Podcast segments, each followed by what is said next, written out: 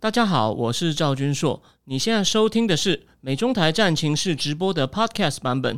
每个礼拜一跟礼拜四晚上八点钟，我都会在 YouTube 上直播，用最口语化的方式，深入分析最新的美中关系与影响台湾的重要国际局势。想要第一时间收看直播，记得在 YouTube 上搜寻并订阅我们的频道“美中台战情室”，也别忘了加入我们的 Telegram 群组，在我们直播与 Podcast 文字区都有连结，可以点进去哦。呃，好的，各位美中台战情室的观众朋友，大家好，欢迎来到今天第两百三十六集哦。其实哦，今天晚上本来应该我要做那个赵俊硕正经智库的付费直播，不过呢，最近大事连连，加上我们今天呢有一位身份是我们史上第一位，呃，就是我等下来讲为什么他特别，一位特别的特别来宾呢会来我们我们来对他做一个访谈，所以呢。今天呢，就还是按照我们还是进行战情式的节目，然后谢谢支持我订货。我们明天晚上，呃，可能九点左右呢，我们再来，我再我会跟大家介绍那本书叫《经济武器》的精彩内容。那本书还好有翻成中文，它内容真的很重要。我最后呢，再来哦，帮他提示一下里面有什么精彩内容。现在的这种经济制裁或什么，跟一百年前发生的事情比起来，其实真的是小 case。我看的眼花缭乱，所以呢，明天还要消化一下。好。那在我们在我们大家看到，今天有两只麦克风，在另外一只麦克风前面的那个主人要出现之前呢，今天很荣幸，我要跟大家介绍一堂这个又是一堂知识卫星很棒的课程。那这个课程呢，就说主讲人不是别人哦，就是大名鼎鼎，也曾经在台大毕业典礼上说我不是史内普，我是叶秉成的那个台大电机系教授叶秉成。那叶老师大家也知道嘛，他他有很高的社会知名度哦，除了翻转教学以外呢。哦，他不只是一个纯学术界的人，他自己出来创业，呃，成立了那个叫做帕帕 game，就是对，就像台语，它其实英英文是 P A L G A M E O 的这个东西呢，也曾经得过 Walton 商学院哦办的一个奖。那那个奖呢，我们中文翻译叫创新教育奖，但我觉得这个翻译呢太规矩了。我后来看了一下，它的英文叫 Reimagine Education，也就是呢，叶老师他所设计出来的东西呢，就是呢。对，对于这种世界顶尖商学来说呢，他真的是翻转了教育，重新想象了教育。然后呢，他利用这个平台呢，哦，也很辛苦的创业，出去募资，哦，后来也的确很不顺。所以呢，他说他这个过去几年来呢，跟人家换了到二零一二一为止，他跟人家换了一千张名片，但呢，只得到三笔资金。大家不要觉得说这样叫很逊，因为今等一下我们要讲的主题可能跟这种创意啊什么也有关系。在戏股啊，没有人没有人是一次就成功的，戏股。你最好要有我曾经亏掉什么公司，做错什么事情哦，大家才知道你有跌过跤。那同样的，叶老师呢，他本身数学系出身，不过后来呢改走电机的路线，然后呢又出来创业，然后呢又对于教育有很多想法。所以像这样年纪轻轻哦，他还他才其实才比我大一岁，然后呢去上次也曾经参选台大校长，这样一位经验丰富的人呢，他要来谈一个。老实说，我之前没想过，因为老实说他的课程我还用不到，但我看了。大纲以后，我个人觉得很有趣，是什么东西呢？他这个课程呢，是一个有关父母哦，要如何去这一代的父母，就是可能比我小的人，也许因为我们这代人比较晚婚，大概三十五到四十岁的人，你要怎么样教养你小孩的思维？他要给你一些观念上的冲击哦。这个课程呢，从呃十一月六号到十二月十七号呢，哦，预购是可以有五五折。如果呢？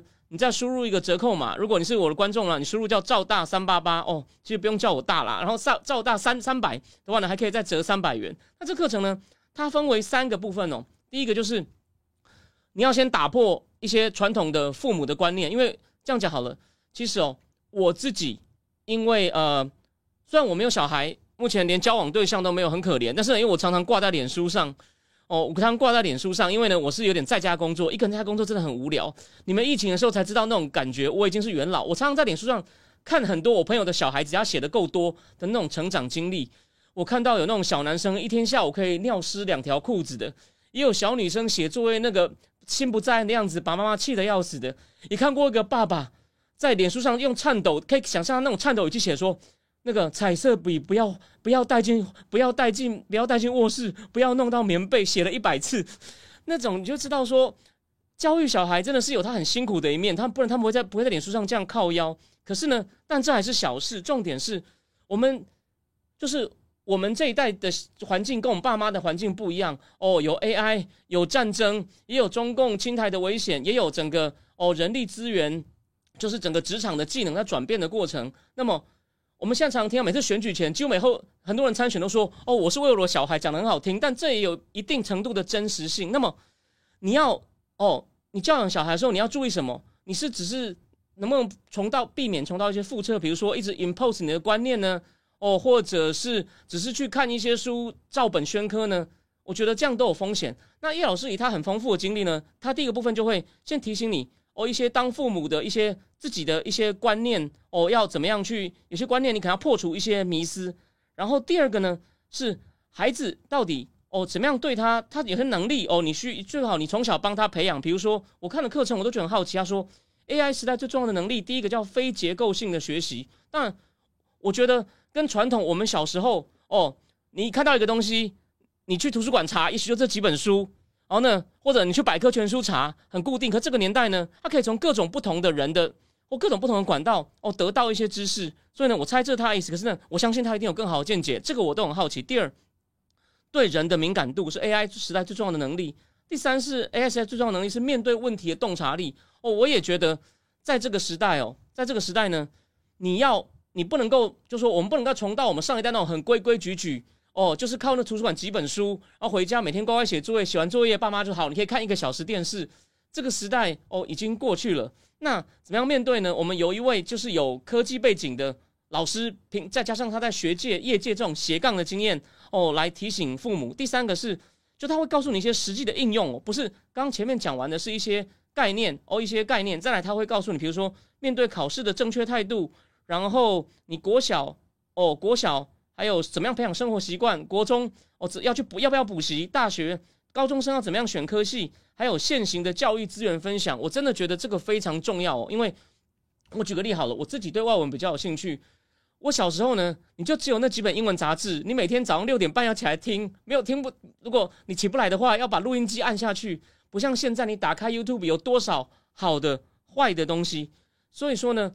由一位这种不但对教育曾经有成功翻转经历，然后呢又有又得到国外肯定哦，然后的一位就是真的是经历随着跟着时代一起成长的名学者来开这门课。我认为，如果你有小孩的人，呃，我建议你也可以来看一看。如果有兴趣的话呢，欢迎你用并不贵的价钱来上这门课。当然，我没有小孩，所以但我都很想将来有人去报名的话，我想问你，告诉我什么叫非结构性的学习，我都非常好奇。好。那就这门课呢，我之后会在我脸书上再贴一次。那再来呢，我们这个叶配时间过了以后呢，我们就要请我们今天我们节目呢第一位女性特别来宾 Vicky 来到我们现场，我们欢迎 Vicky。好，那个我想有些观众可能已经对 Vicky 没有那么陌生，因为今年二月哦，大概年初的时候在脸书上呢，我先介绍我自己在滑脸书的时候就看到，哎，有一个电子报横空出世，可是。我觉得 Vicky 是一个有点低调的人，他他的那个自己的 logo 啊，就是一个很抽象的图像，但是我一看文字就觉得，嗯，他的文字其实怎么讲，在浅显之中又有一定的深度。然后没想到后来呢，我们现在等于也在就说有同样的合作方在做不同题材的直播，但其实在我的关注重点比较偏，比如说地缘政治或者是美中争霸，可是问题是。科技是目前美中争霸里面最关键的元素，而 Vicky 对于科技商业趋势呢，我想过去半年来，如果你还不了解它，你等一下好好听。你如果已经稍微了解它的，你会知道呢，它是一颗哦，你不要不能忽视的星星。所以，我们今天呢，就会针对几个比较热门的话题，我会来访问他，让跟大家让大家 share 一下他的想法，还有最后他会跟大家介绍一下他会新出的电子报。这样子，好，Vicky 先跟观众打一下招呼。嗨，大家好，我是 VK。我自己有经营一个叫做 VK 科技阅读时间，它是一个专门在讲科技故事，跟它是专门在讲科技趋势跟新创故事的一个频道。然后我们有电子报，也有 Podcast 节目。所以你自己每天每个礼拜三晚上会直播是吗？每个礼拜三中午会发中午 Podcast。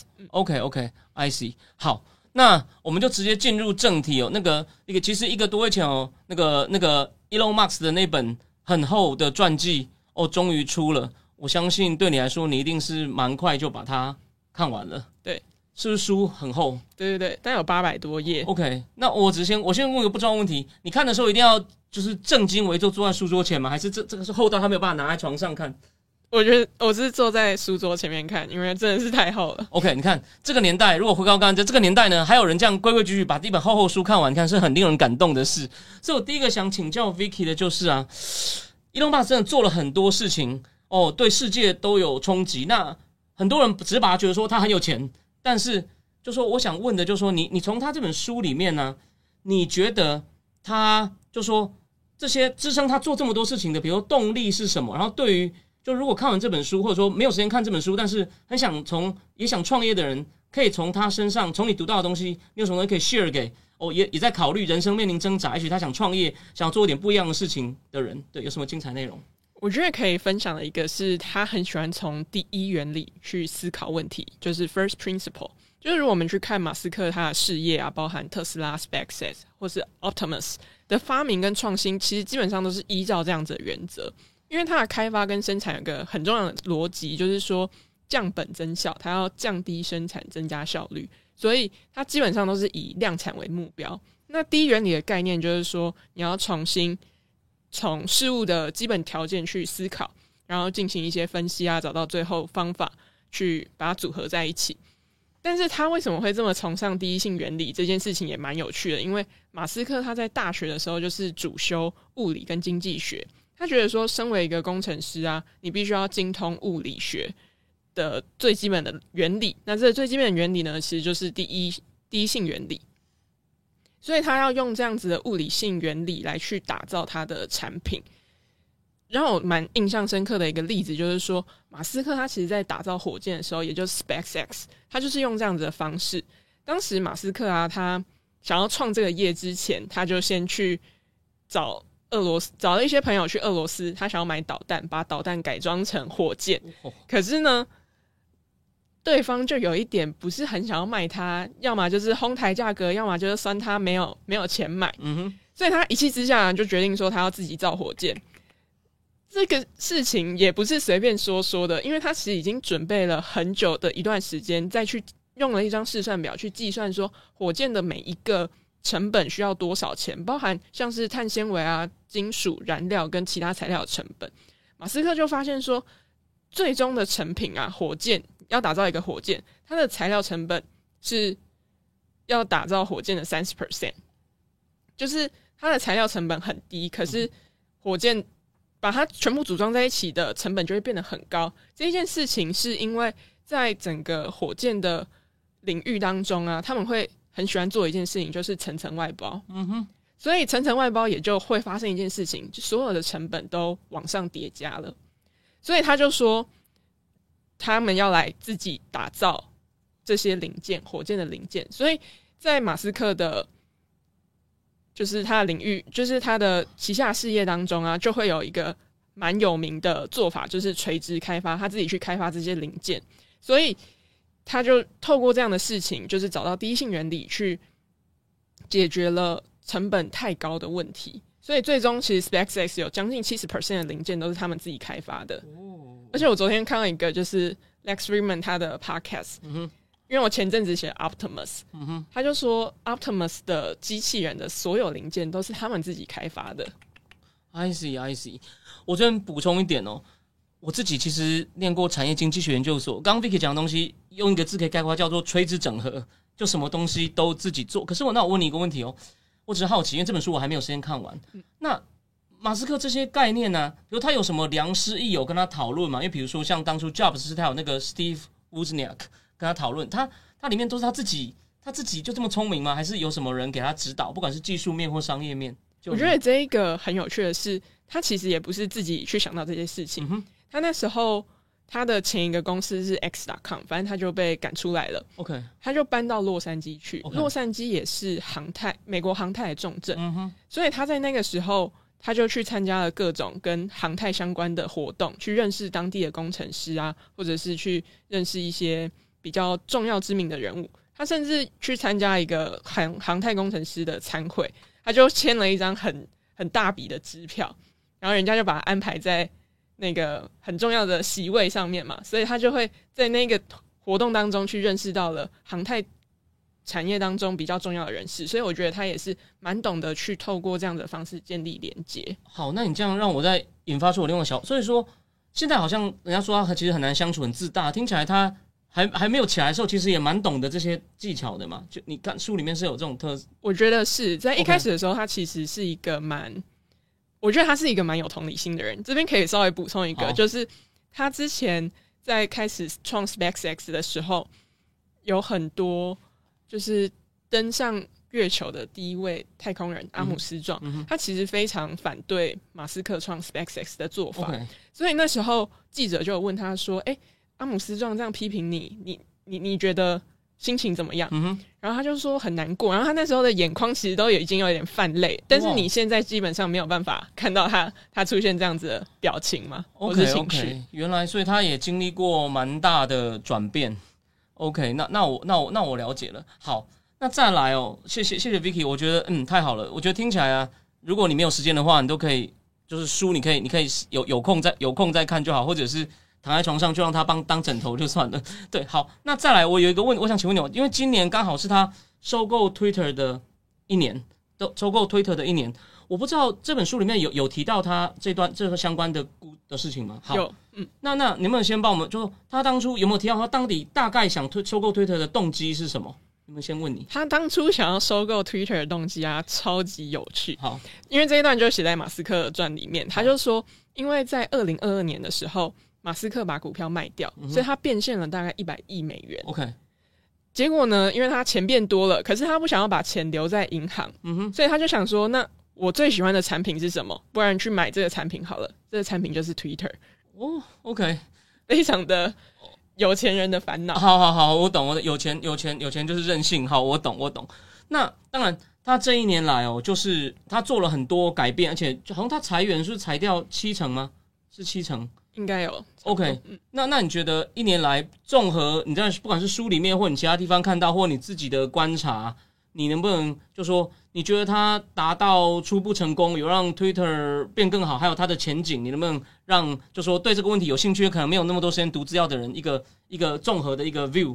对对对，我觉得就是商业上的成功这件事情，先说结论，我觉得有，嗯因为就从现金流的角度来看啊，就是现在 X 比并购之前都还要更接近正营运的现金流。嗯哼，那在接下来我们看下载数或是用户在平台上面花的时间啊，其实都比收购要收购之前要来的高很多。嗯哼，包含说从去年的第四季到今年的第二季啊，这三个季度的时候，X 的全球下载量基本上都会在比马斯克收购 Twitter 之前要来的高很多。所以马斯克团队他们就表示说，其实现在每一天都有将近一百五十万的新用户注册，这个数字蛮夸张的，这就比去年的同期高了四 percent。嗯哼，嗯哼，所以现在对比一年前啊，其实我觉得整体是都有比之前要好很多的。嗯哼，我觉得在这一个部分上面是算蛮成功的。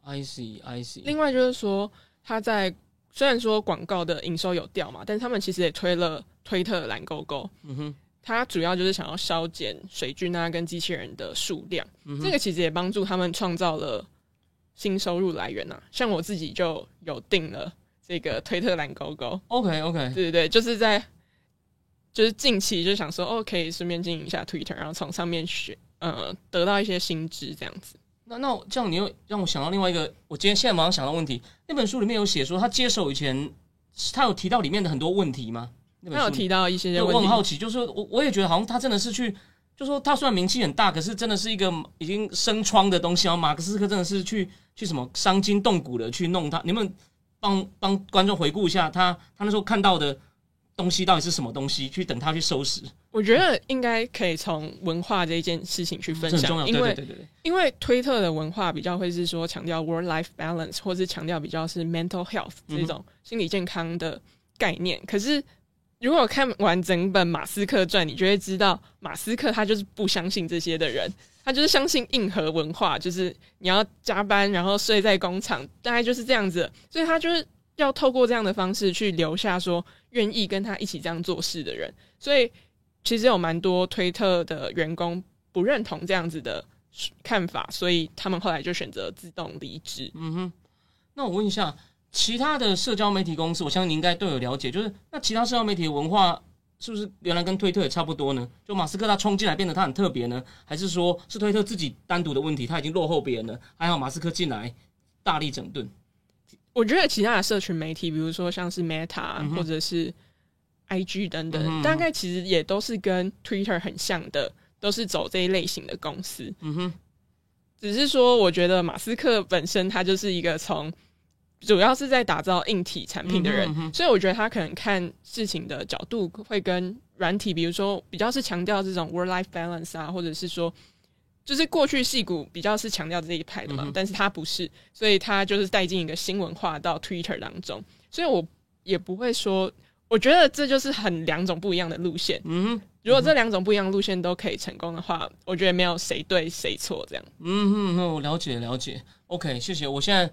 比较更清楚，因为之前常常我看不同的媒体，有些把他讲的《华尔街日报》当然比较欣赏他，我们 Mula 也比较欣赏他，但《华盛顿邮报》就把他讲的像那种残暴不仁的暴君，我很困惑。今天这样听你讲，我我我比较我比较了解了。好，那我们今天呢，先讲完一个大头，我们再讲另外一位呢，目前在这个流行音乐界简直就是见神杀神，见佛杀佛，然后我好希望哦，他能来台湾的那个。他的电影将在台湾上映了，因为 Vicky 之前呢，他的电子报呢也写过，我们来聊一聊这个泰泰勒泰勒斯哦。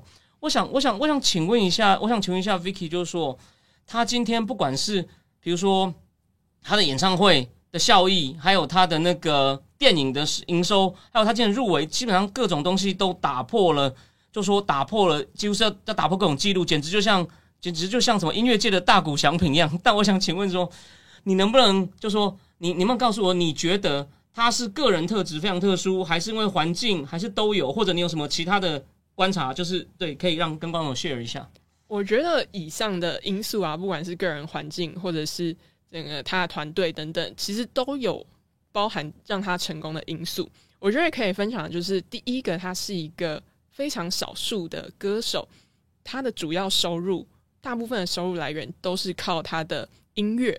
或者是演唱会这件事情蛮特别，我们等下后面会讲到。然后第二个就是他是一个非常善用科技跟社群的歌手。OK，就是如果不管是泰勒斯的粉丝啊，就是都没有办法忽略一件事情啊，就是我觉得他是一个非常影有影响力，而且是很伟大的歌手。这种伟大的定义不是说哦，我今天是要真的爱他，所以才会觉得他伟大，而是说其实没有听过，就是应该很少人会没有听过他的歌。我觉得应该是这样说，就是。他除了伟大之外，他同时也是一个非常会赚钱的歌手。因为我在研写戴泰勒斯的电子报的时候啊，我就发现，不管是文学家就会研究他的歌词，或者经济学家就会去研究他的经济效益。所以，刚刚我们提到的就是说，他的大部分收入来源都是来自于他的歌曲创作跟音乐事业。歌曲创作的话，就比较是说提到过去专辑的版税收入。在音乐事业上面呢，就会比较是像是巡演啊，或是周边商品。嗯。这边呢，你一定会想说这件事情不是很正常吗？对，但是其实没有，因为其他的歌手啊，他的事业版图通常都会在跨到其他副业，包含说像蕾哈娜、Adele，他们就自己创立了美妆品牌。嗯哼，所以像 Kanye West，他也会有时装设计的部分，所以他的收入组成是比较多元的。可是如果你去看泰勒斯的话，他是没有这些副业的，他所有的收入来源都是靠他的过去专辑啊，或是现在他的演唱会。OK 哦，你这样 OK，这样被听你讲，我发现对，其实大家不要小看他讲的 Dicky 这个观察很频繁。我先提醒大家哦，我年纪比他大，我我经历一个年代，就是我我相信 Vicky 也看过那本书，在讲这个 Spotify。当初那个有一个还没有加入 Spotify 的唱片公司主管，在他就坐自行车，听到自行车在下载盗版，他跟自行车司机差点吵起来。因为我经历的年代就是 CD 还有那个录音带都不行，然后呢？滚石唱片的老板，他年轻的时候就六十年、五十年前，他当兵前欠债八百万，五十年前哦，他都不在乎。可是当这种 M P 三开始的时候呢，他的朋友去滚石唱片找他，他的公司从八百人裁到剩一百人，然后他看到老段上阳台去抽烟，他很怕，他抽个烟就往下跳了。所以这个是几乎是毁灭性的灾难。所以我今天还好请 Vicky，我才知道原来还有人能够坚守这种音乐本业，而不是靠明星光环去赚钱。好，那我想请问，就是说，所以说就是说粉丝基本上都会去买他音乐，而不会去下载，跟其他人比起来。应该是说他就是比如说下载的话，他还是会从串流音乐当中去得到分润嘛。？OK OK，对对，所以主要都是靠他的音乐来赚钱的。OK，所以他没有什么副业，然后就是完全坚守坚守本业。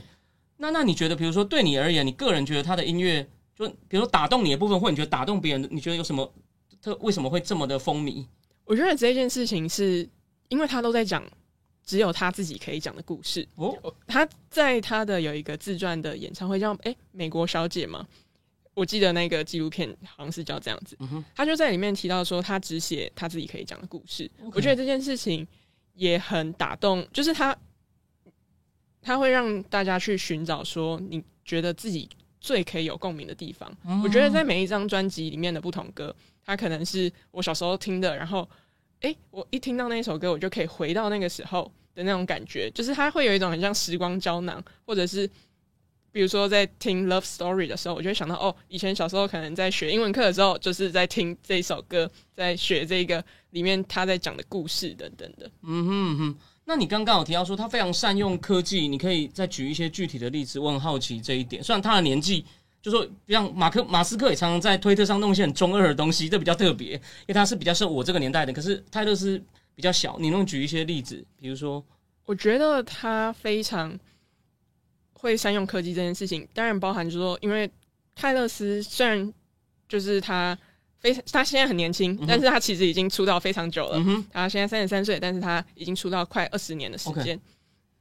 所以他其实在这个音乐生涯当中啊，他经历了 CD 没落的时期跟串流音乐出现的这一段，嗯所以网络跟串流出现的时候，就发生一件事情，让资讯传播的速度变得更快。这些资讯包含了音乐，所以如果我们从以前消费音乐的方式啊来看的话，就是我们要去买卡带或者 CD 嘛。可是现在不用，你只要打开手机，打开串流平台 YouTube，你就可以直接去听到这些音乐。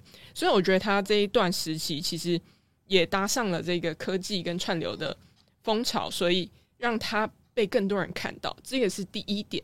第二个呢，就是我们回到说他善用科技这件事情，他在 IG 还没有成立之前，嗯他就已经开始在经营社群了。，OK，我们可能在 IG 出现之后，才会比较更知道说社群的概念是什么。嗯，可是他那时候就已经经历经营过 MySpace 这些社群了。他甚至在出道早期的时候啊，他就很喜欢跟粉丝建立起那种直接的沟通管道。哦，他甚至在第一张专辑的时候，CD 那页就写说啊，就是如果你你在公众场合看到的话，我希望见到你，我先我向跟你亲自道谢。就是虽然说我们可以你在现在就看到说他很宠粉丝这件事情，嗯可是他其实早在十几年前他就已经在做这样的事情，而且他也不断的透过这些社群平台让自己发挥更多的影响力。是我这边补充一下，其实善用社群平台的人呢，他虽然说他讲话的时候，他不他并不一定能意识到真正我在跟谁讲话，可他就是能发让那些他的粉丝觉得他跟我有一种连结。对我听起来原来他是始祖，因为这个在台现在这个东西已经变成一个很普遍的现象。But 听你这样讲，他二十年前才十几岁就这样做，那我还是要回到那次我刚刚说马斯克问题，这些东西他自己摸到，还是他旁边有什么良师益友指导他？因为我觉得人的一生成长就跟我一开始叶配的课程一样，你需要有些好的指导，跟一些有些要提醒你，你你就你对他了解，他是天生英才吗？还是有人有人对他来说很发挥很重要的影响力？我觉得应该是他自己去想到，因为你看他可以在这么在 IG 还没有成立之前，这种社群概念没有这么红的时候，他就有这些想法。我觉得应该是说他，我们不要用一个社群的框架定义好了。嗯我觉得他应该是说他真心的想要这些作品嗯去影响别人，去给人家力量的一种创作者或是艺术家的角色。I see。那我想请，好，我这个问题我就是我不确定你知不知道，但是我很好奇，就说，呃，应该这样讲，谁发现他的？就说叫做应该这样，听起来他是一个蛮自然的人，他不像有些明星可能就故意，比如装的很冷酷啊，或者是或者就是在人面前很假，可听起来他是不是一个感觉很真实，甚至很有温度的人？那那当初就说你你你就你读到知道是谁是谁发现，就就当初就觉得他他会有走到今天吗？还是有点意外？对对？他其实，在很年轻的时候是有给了一家唱片公司，我我有点不是很确定是 Sony 还是谁的。嗯，然后后来因为那一个唱片公司会去改他歌词，所以他很不开心。OK 所以他就离开了。离开之后呢，他就签给了大机器唱片。OK，他有一次是在一个活动上面唱歌，然后这一个大机器唱片的老板听他唱觉得很不错，嗯然后想要签下他，因为他那时候想要开始成立他自己的独立音乐厂牌，所以那时候就签下他。但是呢，这个事情过了十年之后，他后来就跟大机器唱片有一些不愉快，所以我们现在会听到一些专辑是他 Tyler Version，就是是他重录的，就是重录在大机器唱片这一段时期的一些音乐跟专辑。对，这边我补充一下，这个新闻我有看，而且他重录呢，而且他的那个就歌迷想要反而买新版，然后原来的版权那边的就卖的比较少，这其实很相当厉害，我应该没有讲错。哦，好，那那好，所以呢，我们其实哦，要发现我今天问他的两个人啊，其实都是当代我觉得相当特别，但是大家有没有注意到一件事？这两个人其实他们都有一些，我觉得有一些核心特质，他们他们其实就是像比如 Elon 他讲嘛，他把物理对啊，我觉得物理是技术性东西的最根本，他是精通物理。然后泰勒斯呢，他就坚守坚守音乐，然后呢，也就说一方面很有个性。你看哦，原来他歌词不可以给人家改，我很欣赏，我很欣赏这样的人。然后伊隆那但是呢，你看他又能够很懂得社交媒体沟通。伊隆马斯早期也不像现在这么拽，还会像像才知道他可以混进人家是，他蛮懂的，他蛮这天生的业务人才啊。所以我们今天呢，很谢谢，虽然时间不长，但是呢，谢谢 Vicky 告诉我们一些很关键的点，就省掉你哦自己要去吸收知识。这个年代其实不管社交媒体或什么，其实知识量都爆炸。那最最后一段一段小段时间，我们请 Vicky 来谈一下，就是说 Vicky 最近在事业上有一个要踏出很往前一步，就是你十二月你的付费电子报要正式上线了。对，好，那能不能跟大家有没有很快的介绍一下你的经历？你为什么走上这条路？然后你的电子报，呃，比如说再来，比如说大概的每个月的收费，还有呢，它会有什么样内容跟什么样的方向，让观众朋友了解一下。好就是在我过去呢是在媒体业工作，担任编辑的角色，然后主要都是写一些国际外电的编译啊，或者是到后期比较是关注 ESG 相关的趋势。那因为在关注 ESG 相关的趋势的时候，就会接触更多新创跟科技相关的知识，这时候就觉得自己的一些知识其实很有限，没有办法理解到很多，所以我就想说，那透过输出的方式，让自己有一些持续的输入，所以后来就开始去让自己固定每一个礼拜去输入一些科技啊、商业、新创相关的知识，所以我就后来就在去年九月的时候开启了电子报，然后就一路写写到今天，然后接下来就是我要开始，因为已经写了一年多的时间，然后想要开始接下来做付费的内容。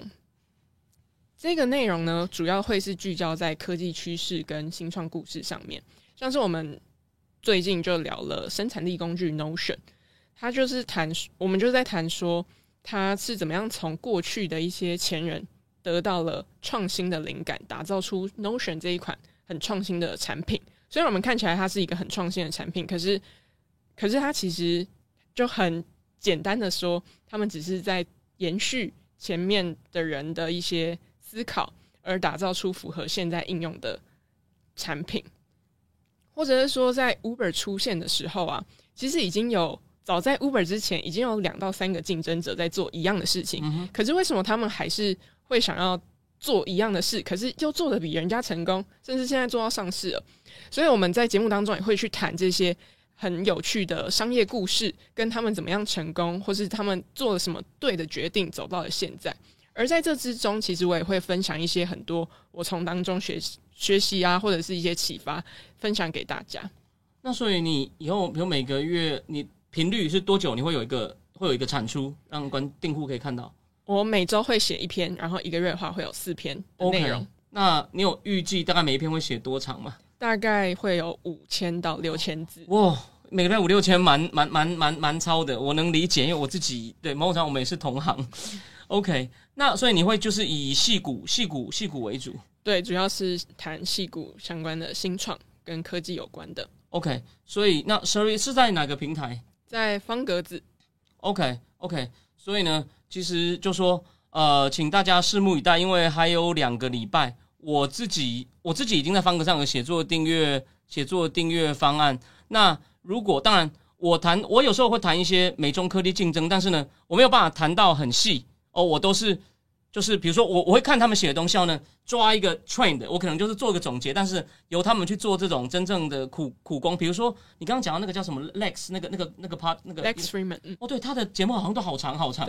我每次一看就我想看，但是算了，我我没有办法守住它两个小时，所以呢，就说你需要，因为那个不是那个主题是我有兴趣，但我没有那么多时间。但是有人帮你在这个知识爆炸时代，帮你做很好的消化，帮你抓出重点。呃，这个呢，绝对能帮你，就说节省事半功倍。那像 Mula 他写的东西呢，诶，比较偏向一些商业或是金融的东西。那个呢，但是 Vicky 呢，我认为其实有时候哦，你要抓到大方向呢，你需要好的故事来启发你。就好像我们虽然在讲泰勒斯，其实我这礼拜天跑到高雄听了一下 Coldplay，其实我不是他的歌迷。Coldplay 快上场前，我也想大喊 Maroon Five，但是 Coldplay 还是很令人感动。我听完后，我觉得我就是你会想很多事情，那天都处在一种很愉快的心情。那一样，你看到好的故事。对你人生有些困惑的人来说呢，有好的写手看好了资料，写出好的故事来哦。我相信这个对，就说你你也想创业，或者你想要多了解这种事，你想掌握这趋势的人，我认为是我推强烈建议各位哦，可以可以去试定看看，然后呢，然后喜欢的话呢，就就看你会不会上瘾这样子。好，那我们今天呢，非常谢谢 Vicky 抽空来我们节目啊。成为我们第一位女性，其实我们第一位特别来宾是四叉猫，我觉得她也是个美眉了。但是，但是第一位真正的生理生理女性，也谢谢 Vicky 今天用很简要的方式就告诉我们哦一些在我看来很重要的内容，这样呢我就可以就是暂时可以把马斯克那本大书放放下来了。好，那那今天呢就就谢谢就谢谢那个谢谢谢谢 Vicky，也祝你的十月一号电子报就是一炮一炮而红这样子。好，谢谢赵大。OK。好，那那个我们因为刚在访谈，我来看一下留言。哎，其实大家，大家其实还蛮，大家留言还蛮蛮蛮蛮蛮蛮蛮踊跃的，都在讲这个。哎，对，大家对对，泰勒斯其实是个蛮蛮蛮好蛮好的蛮好的话题。好的，那个各位哦，但是我的观众他们在讨论。泰勒斯是川粉？那他支持拜登，但 That's OK，不要不要什么事都扯到政治上。我的节目是讲政治的。我我举个例嘛，我之前节目不是讲过那个现在扬名日本的台湾作家叫李勤峰吗？他他的思想超左派的，这不影响我喜欢，这不影响这不影响我看他的小说啊。所以所以说所以说 Anyway，那个好，谢谢 Vicky 帮我调一下。所以我的意思是说，大家那个那个三，就说某种程度上，你就音乐归音乐，政治归政治。当然，如果你喜欢的歌手他的政治立场跟你一样，那是那是那叫做锦上添花。但没有的话，也也也也没有也没有也没有也没有关也没有关系啊。OK，那好，那我们今天呢，我本来啊，我本来哦是打算我们专访结束以后呢，我们就关掉，然后呢。开第二场就付费直播，但是呢，这两天美中台同时发生大事，那我们既然叫美中台战情室，所以呢，我就决定，哎，我们等于就加加开加开一场。好，那我今天呢会讲的比较简单，因为啊，因为过过去，因为那个什么未来几天呢，你会看到我还有两篇文章上线谈这个谈这个拜习会哦。对对，最后补充一下，这个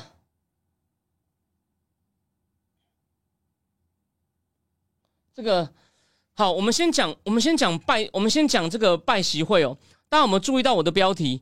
其实台湾人已经没有那么关注了，好像目前呢，也可能至少一点书上来说一直在讲的人，我觉得就是我。所以呢，我先讲哦，我说我现在，我我我我我答应了两个邀约。虽然我说我有一个新的事要开始，但因为拜习会先延迟，我先讲哦。各位，如果你有加入美中台战情室的 Telegram 群的话呢，你会看到我今天贴了一篇，我今天贴了一篇文章哦，是二零一八的。二零一八是谁写的呢？是那个现在的副国务卿，就是我今天也贴在群里面，坐在布林肯旁边，坐在下面听拜登记者会的这个 Kurt Campbell，他变副国务卿了，从这个白宫的英泰事务协调官。他跟现在的国防部助理部长 Eli Ratner 写的《The China Reckoning》是二零一八年的二月，各位注意，二零一八年二月。所以说，我们假设他的稿子提前两个月写好，是二零一七年的年底。虽然那时候是川普当政了，但那时候川普还没有开始打中共。那篇文章的细节我当然有点忘了，因为已经四年了。可是那篇文章一出来，大家都叫好，因为把中共的各种恶行讲得非常清楚，甚至比川普团队好。所以你看，我就事论事，这样是民主党的官员。那篇文章真的是写得好。可是现在问题来了，这次拜习会有三个亮点，我先讲，我就讲重点，有三个亮点。第一个，拜登记者会一开始就。他先讲完一些一般性的东西，那些比较一般性叙述我们跳过。他就讲了，我们要合作打击芬太尼，芬太尼对美国人伤害很大。OK，你要处理也可以，可是变成跟中共合作，哎，你为什么不救他的责呢？你为什么不救他责呢？哎，大家不要忘了，二零在阿根廷，川普决定就是孟晚舟被捕，川普在开在阿根廷的 G 二十开场边会的时候，Peter Navarro 讲了，中共有七宗罪。其中一宗罪就是用芬太尼毒害美国人。我认为，当然基于一些理由，你也许与措辞不用像川普山那么强烈。这件事你怎么就变成变成合作呢？就是好像变成你在求他。这第一件，第二，我讲了嘛，所以我才说我为什么要贴那篇文章。当然你可能不能看到全文，不过他应该有开放一篇英文好的可以继续看一看。我之后可能会重新做一些总结。原来美中关系第一重要的是 fentanyl，那第二件重要是什么？恢复双方的军事沟通管道，为什么？因为怕会起冲突。拜登就有讲嘛，拜登拜登有讲一句话哦。等一下哦，我我我要把这句话，就是有一个杂志 quote 他的全文，我要把它，我要把它弄出来。等我一下，哦，等一下哦，那个我我我要 quote 一句拜登的话，就是拜登说：“We get back on a normal course。”我们要回到一个正常的路径上。corresponding and being able to pick up the phone and talk to one another in a crisis，讲说他们要恢复正常，就是我帮思想坦克写的，有没有？虽然说我说会有公报，我错了，我自己掌嘴一下，but but 我后来已经在脸书上跟大家道歉了，我承认我是败类，评论界的败类哦，做了太大胆的预测。跟他说有 crisis 的时候，我们能够跟大家讲话。哎，拜托，你间谍气球说中共解放军不接你电话，他现在答应你了。你能够相信这种流氓国家吗？这是第二点。第三，最重要的是，有兴趣的人，因为你看，我连写拜习会在思想坦克这些点阅率比讲西非政变还低耶。那为什么？而且，但我里面，我建议你去看一下，如果你有兴趣的人，为什么？那为什么会有 crisis？还不是某种程度上，因为你的政策错误，所以独裁者都不怕，独裁者都不怕，所以。你你有点解铃还须系铃人，你就是系铃人。结果呢，你只是一直，你好像很天真的以为只要电话打得通，就就可以解决都就可以解决问题。那你为什么不根本一点，让独裁者根本不要去引发 crisis 呢？为什么在你的任上，不但有先是有乌克兰的 crisis，现在已经变成 war 了，然后后来呢，这个又有中东也打起来了，中东也打起来了。然后我知道。那个左派的人说啊，赵天硕又来了，这个又不是美国要负责任。哎哎，我讲了，你这个背后伊朗出的力不够大吗？为什么这件事出伊那个以巴战争的前两个礼拜，《华尔街日报》很密集的刊登了 Russell Watermead，他是个非常重要的国际关系分析家，他连续讲了好几篇在讲伊朗，《华尔街日报》挖到那么多独家，为什么？因为你跟伊朗。哦，也是走和解路线走了两年多。你九月还跟伊朗换服，解冻他六十亿美金。华尔街日报上个礼拜的社论，我在现场课里面有写到，你又让伊朗没有严格执行管制，有没有看到？你给了人家作恶的 means，有没有？所以这难道不是某种程度上你也有责任吗？我们不要说你造成的，即我们还是要就事论事。独裁者很混蛋，没有错。啊，你是老大，你就要负责处理啊！结果你处理成这样，然后只会说放心，我们可以沟通，干嘛？出事的时候去求他吗？所以你有没有发现，军事沟通管道分太你第三 AI 经济学连经济学都讲的很酸呐。好啦 a i 是未来趋势，很重要啦。问题是，你说要防范 AI 被用在核子武器、无人机上，问题是现在也没有啊，所以这根本就没有发生的事啊！哎，那当然，你去讨论它，我不反对哦。哎，可是问题就来了，我说了嘛，二零一八坎贝尔跟伊莱· n e r 在川普还是割对中割派的时候，把中共骂了一大串的问题，请问解决了吗？啊，你你你你你怎么都现在不敢讲了？讲这三件，然后呢？哦，大家说我们有些都 disagree。哦，的确有谈到俄乌战争，有谈到中东战争，有谈到台海。拜登有请中共 restrain，不要在那边生事。啊，你每次啊，这就为什么台湾人没有兴趣啊？你每次讲了半天有用吗？啊，为什么不敢？因为怕用力打啊，就会紧张啊，紧张就又派高官去求。我讲了嘛，鬼打墙。我之前不是有这节目讲过，有没有看到？这次呢，他也知道在鬼打墙会被笑，所以呢。硬端出三盘菜，那这三盘菜我讲了嘛？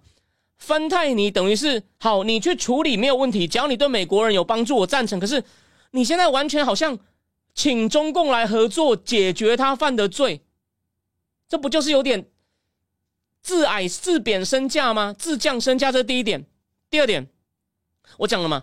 这个军事沟通管道，这根本不是个治本的方法，这好像说什么，好像我在买保险一样。那我的意思是说，天有不测风云，可问题是这世界梦仓是你管的耶。结果呢，你只是说哦，我有买保险了，所以大家不要怕。你应该从根本上去解决这个根源吧。我再讲一次，说我之前为什么要贴二零一八这个问题的根源，就大家要从中国梦中醒来，是你们自己人。现在的副国务卿跟助理部长写的，哎，怎么现在都不管了？说我们到时候能通电话就好了。各位标准这么低吗？然后第三点，我讲了嘛。啊，就 AI，AI 这根本就还没发生的事情，干嘛那么爱那么爱当学者哦？那那干脆叫那个基辛吉，还有另外写两本 AI 书的人来当顾问，成立一个委员会就好了。请问这个很 urgent 吗？然后他有，当然我再补充，耶伦也说我们要跟中共建立 healthy 的关系，对中共一些不公平的市场作为，我们要处理。靠，对不起哦，你好意思讲哦？对不起，我在节目已经讲好几次了，你你没有贸易代表哦，你不能出制裁哦，戴奇去哪儿了？对啊，所以啊，就每次都一直说 concern，表达 concern 啊，中共有改吗？所以哦，你还真忙啊，没有错，中共每次坏事越做越多，虽然都是小的，应该说没有大的，为什么啊？你不要跟我讲是你成功了，你觉得这样就满意了吗？越做越越，每次呢都越做啊，大家就说哦，果然中美关系变坏了，美国就出来讲两句，然后呢，只要情势有点升高，美国就很紧张，派人去安抚，然后就一直在这种鬼打墙，难怪台湾人也没兴趣啦，对啊？不光是蓝白河啊。就算没有蓝白河，你觉得拜习会会变头条吗？这种主戏不打，重要的问题不解决，或者呢，就是一直说 concern，然后呢，一直说，就就你会弄到这么多事，就你造成的。你现在当然恶性循环嘛，更怕出事，更重视沟通，问题都不解决。然后呢，对不起哦，其他台湾人不认为，我就告诉你，我们内政的问题哦，我要找别的机会，可能用写的内政问题没那么简单。拜登经济学。好，那最后呢？等我一下，我们来讲一个东西哦。所以啊，这等于就是呢，大问题都没有解决，只敢嘴巴讲两句，只敢嘴巴讲两句，然后硬端出三道，其实呢，都不是根本的菜。因为白宫啊，我跟大家讲一下，这个等我一下，那个我很快告诉你，那个白宫的声明啊，白宫的声明其实还蛮好笑的。什么叫好笑？他呢，就是一直讲说，拜登跟对方讲了什么哦，我们要我们要强调，我们必须 work together，两边一起合作，处处处理一些跨国的危机，climate change，global microeconomic stability，哦，包括债务减免，好了，债务减免，health security，global food security，OK，还有呢，两个 agree to empower key，就是授权给高阶官员保持沟通管道畅通，这已经讲到烂掉了，OK，然后呢？然后还有什么呢？要成立一些 joint working group，这已经成立了。财经的这个，我在耶伦那集，耶伦那集哦，有没有有没有讲过？然后还有 the importance of ties between the people of United States and PRC，两边扩大人员交流。这习近平也有讲到哦。所以他们虽然没有发联合公报，他们这次两边的公报就是两边各自发表内容呢比较近的，而且呢，我听大家哦，中方的东西呢我就不仔细讲。可是呢，这次因为两边比较和缓了。拜登只是做到表面正常外交的表象，习近平这次没有在讲什么玩火自焚了。但习近平这次呢，也把底牌尽量亮了一步了，说什么叫不支持台湾独立？你不要武装台湾，你不要武装台湾。所以呢，当然记者不是吃素的。我先讲哦，拜登后来完了以后开记者会，有四个记者提问，然后中间有一个麦克风不清楚，他问了一点应该印太有关的，也有问了中东。后面后面两个记者都问中东，你就知道。啊，你都讲那种不不关不是很重要的记者，当然就问别的重要的。但第一个记者，《金融时报》那个 Dimitri Stralablos 那个不太好念，他就问他说：“啊，你不是之前讲过防卫台湾吗？啊，请问你有再讲一次吗？啊，请问一下，你有问习近平的攻台计划吗？”结果拜登不敢讲话，哎，拜登不敢讲话，哎，他说：“我跟历任政府一样，一直强调一个中国政策。我们跟美国都强调，We maintain agreement on One China policy。什么叫 One China policy？中国世界上就一个中国，中华人民共和国是中国唯一合法的政府。然后呢，然后呢，那个台湾问题和平解决，这就是美国大概美国中国政策。哎，重点来了。”我知道讲到这边哦，如果有少数人无意间闯进来说啊，赵林说又在那边批评了，那个、那个、那个这样讲有什么不一样啊？一向正川普也不是也这样嘛，就在批评。我告诉你，我在钓鱼。你以为只有我讲吗？日经亚洲的 Ken m o r i y a s 在推特上讲，This is important。但拜登没有回答你会不会在武力协防台湾的问题，也就是呢，他做了一些妥协。还有，我仔细看了美国的公报，他这次哦，针对于。因为中共要求他，你要讲出反对台独，拜登不肯。好，底线要守住，可以，还可以及格。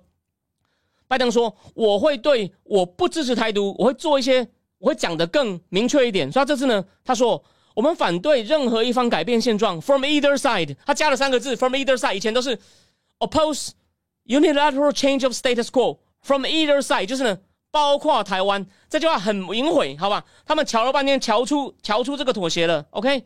from 反对任，这次把任以前是反对单方面摆正现状，现在是反对任何一方单方面摆正现状，就是也包括台湾，算是给中共一个交代。好，这个不算是太失分，不算是太失分，好吗？不算是太失分，OK。然后再来，还有还有什么？他后来加了一句：美国预期，美国 expect，美国期望海峡两岸的 difference，海峡两岸的 difference 会 resolved in peaceful means。可是。这样讲好了，这个我就有话要讲了。他把就说，哎，这好笑喽。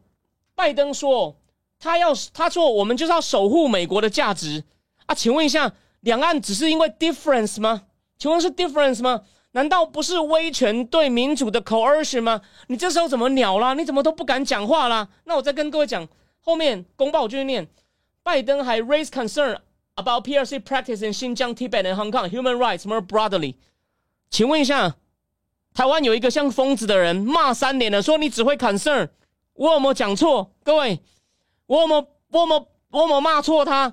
三年了，除了这一招以外，请问你做了什么？这个看到就有气。三年前为什么不复制贴上就好？OK，然后呢？哦，还有呢？Also raise ongoing concern about China's non-market economic practice。我讲了，你在那边 raise concern 有没有用？叫戴奇。根本就是应该戴奇拿着莱特希者留下来的枪，你不用真的开哦，真的开可能会出事，我也同意，你就对着他嘛，要不要改？你你老师要不要改？啊，在这边 concern 砍剩砍剩了好大一把枪啊，OK？哦，然后呢，最后他要讲他 race，他讲到 俄罗斯对乌克兰的 brutal war，还有俄罗斯不不负责任的用牛核武当威胁，然后呢？拜登跟习还强调了他们的 agreement，就是不可以发动核武战争，然后呢，也不可以用核武来赢得战争，然后呢，还有他们反对用核武来当威胁。OK，但这个就这样好，所以呢，只要反对核武，习近平就可以撒手不管。然后呢，连中共的公司偷偷支援俄罗斯，耶伦都说：“哦，对，我们请中共公司帮我们一起注意，变得好像跟中共政府无关一样。”你又让了一步嘛？你都是偷偷让分给人家嘛？OK，然后再来，最后，President Biden also raised concern about DPRK 北韩的 provocative behavior, noted that all members of the international community have interested 因鼓励北韩去 act responsibly。哦，所以呢，他最后一句话说要 Blinken 去 follow up。你有没有发现一件事？Concern，concern。我好想，刚才我们这个节目以后就打开就说 concern，we are concern，就讲完了嘛？你请问，我我我只能说，我现在看起来有点激动，可是我能不激动吗？我实在是很想问那些说拜登政府一样强硬的人，请问强硬什么时候等于 concern 了？你找一部字典来给我看一下好不好？对吧？真的，我现在讲话可能要走馆长流程，表达我心中的愤怒啊。OK，尽量找到心中的愤怒。所以啊，真的是蛮令人失望的，蛮令人失望。好，现在已经八点五十四了，我们最后来讲一下，我认为哦，我的解读更加不一样，错了呢，错了呢，大家就笑我们，反正我已经当了评论界的败类。但我觉得，我先换一下标题，我先换一下标题。我觉得哦，这个侯友谊跟这个，对不？讲错了，这个这个蓝白河呢，有非常多的猫腻，好吗？但我先看一下留言。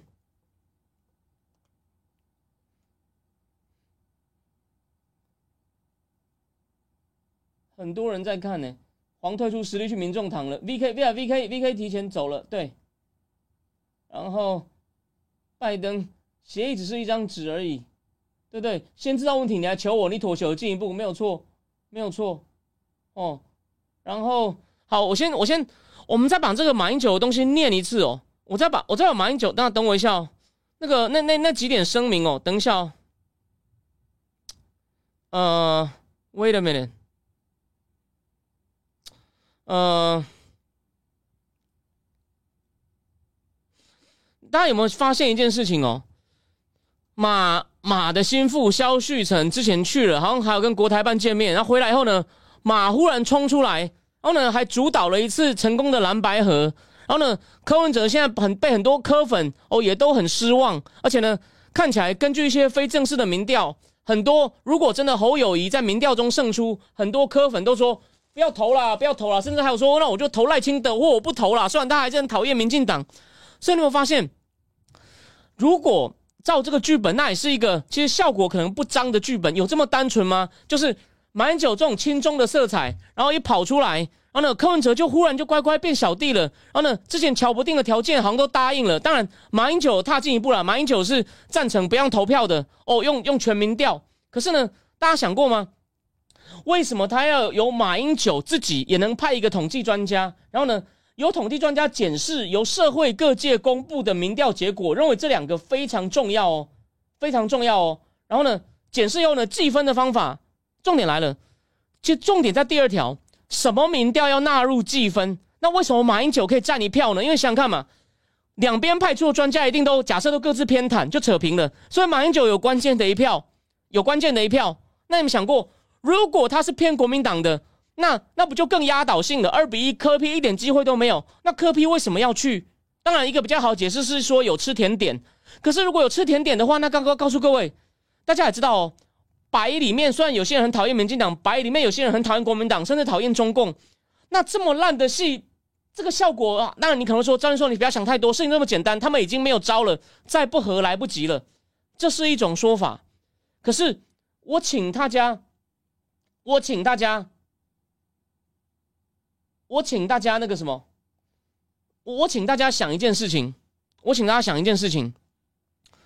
这个你觉得，因为马英九有关键的一票，马英九有关键的一票，然后呢，如果他是一定偏侯的话，那柯真的是去跪去跪在地上，所以现在机械反弹说得通。可是问题是你看第六条，在他们的立委还是各自努力哦，在马总统见证下。必须为第三波民主改革建立典范，必须成立联合政府，出国防、外交、两岸由总统决定，其余部会原则上以各党立委分派。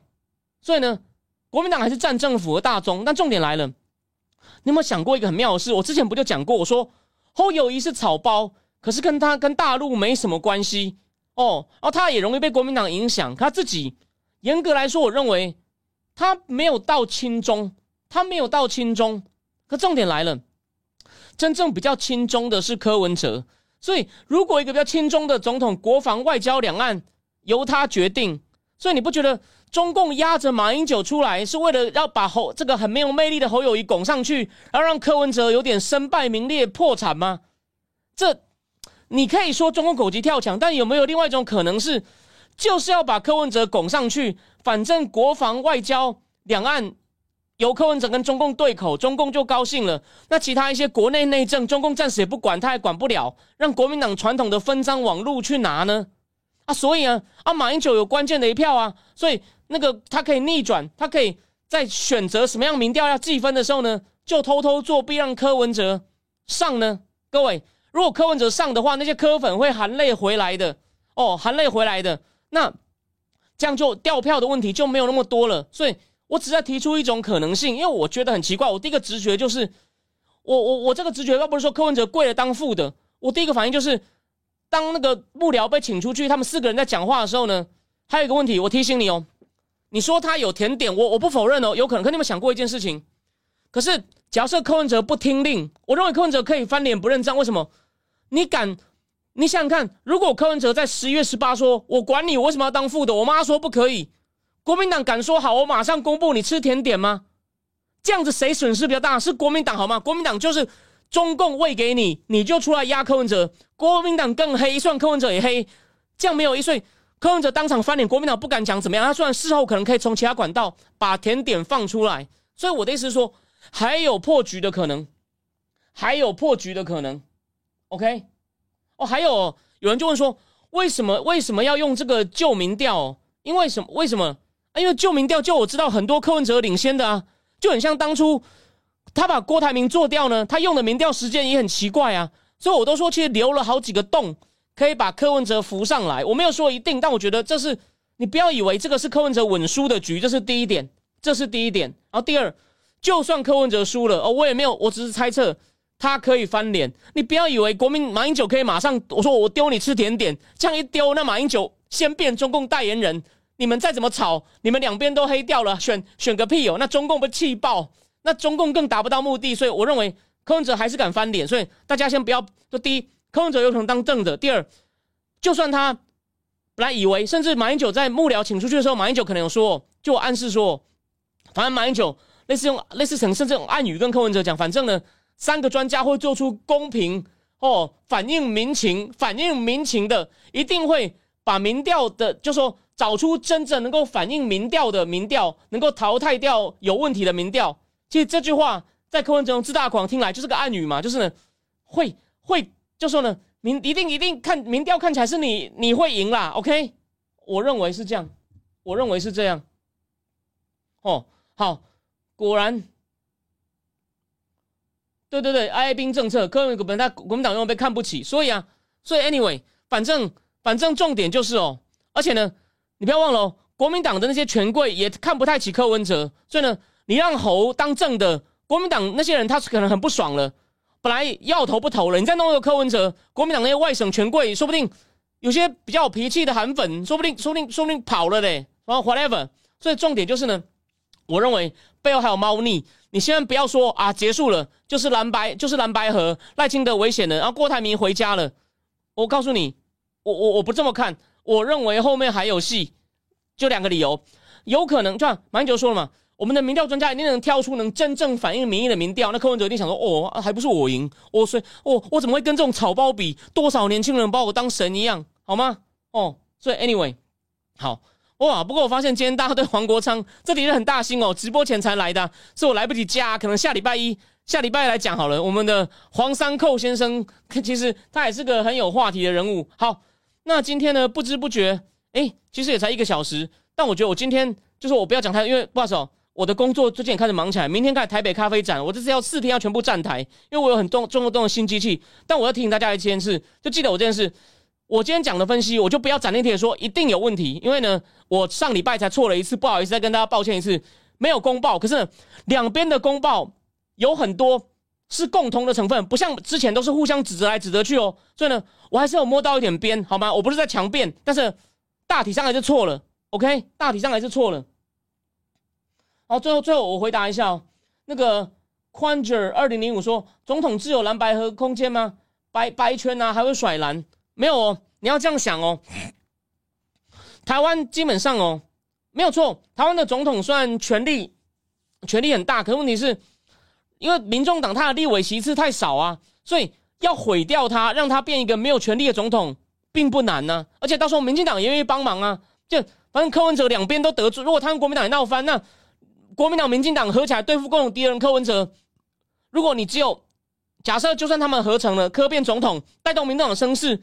他最多就拿个十十几席立委吧，就算有些国民党地方派系投靠，你就十几席立委，那可能还有九十席可以随时，甚至可以罢免，这样甚至搞不好可以罢免呢？因为柯文哲连四分之一都拿不到，哎，这就有点诡异了，就很像这样讲好了。我举个例啊，新加坡为什么反对 反对党目前实习，他们希望反对党能够拿到四分之一。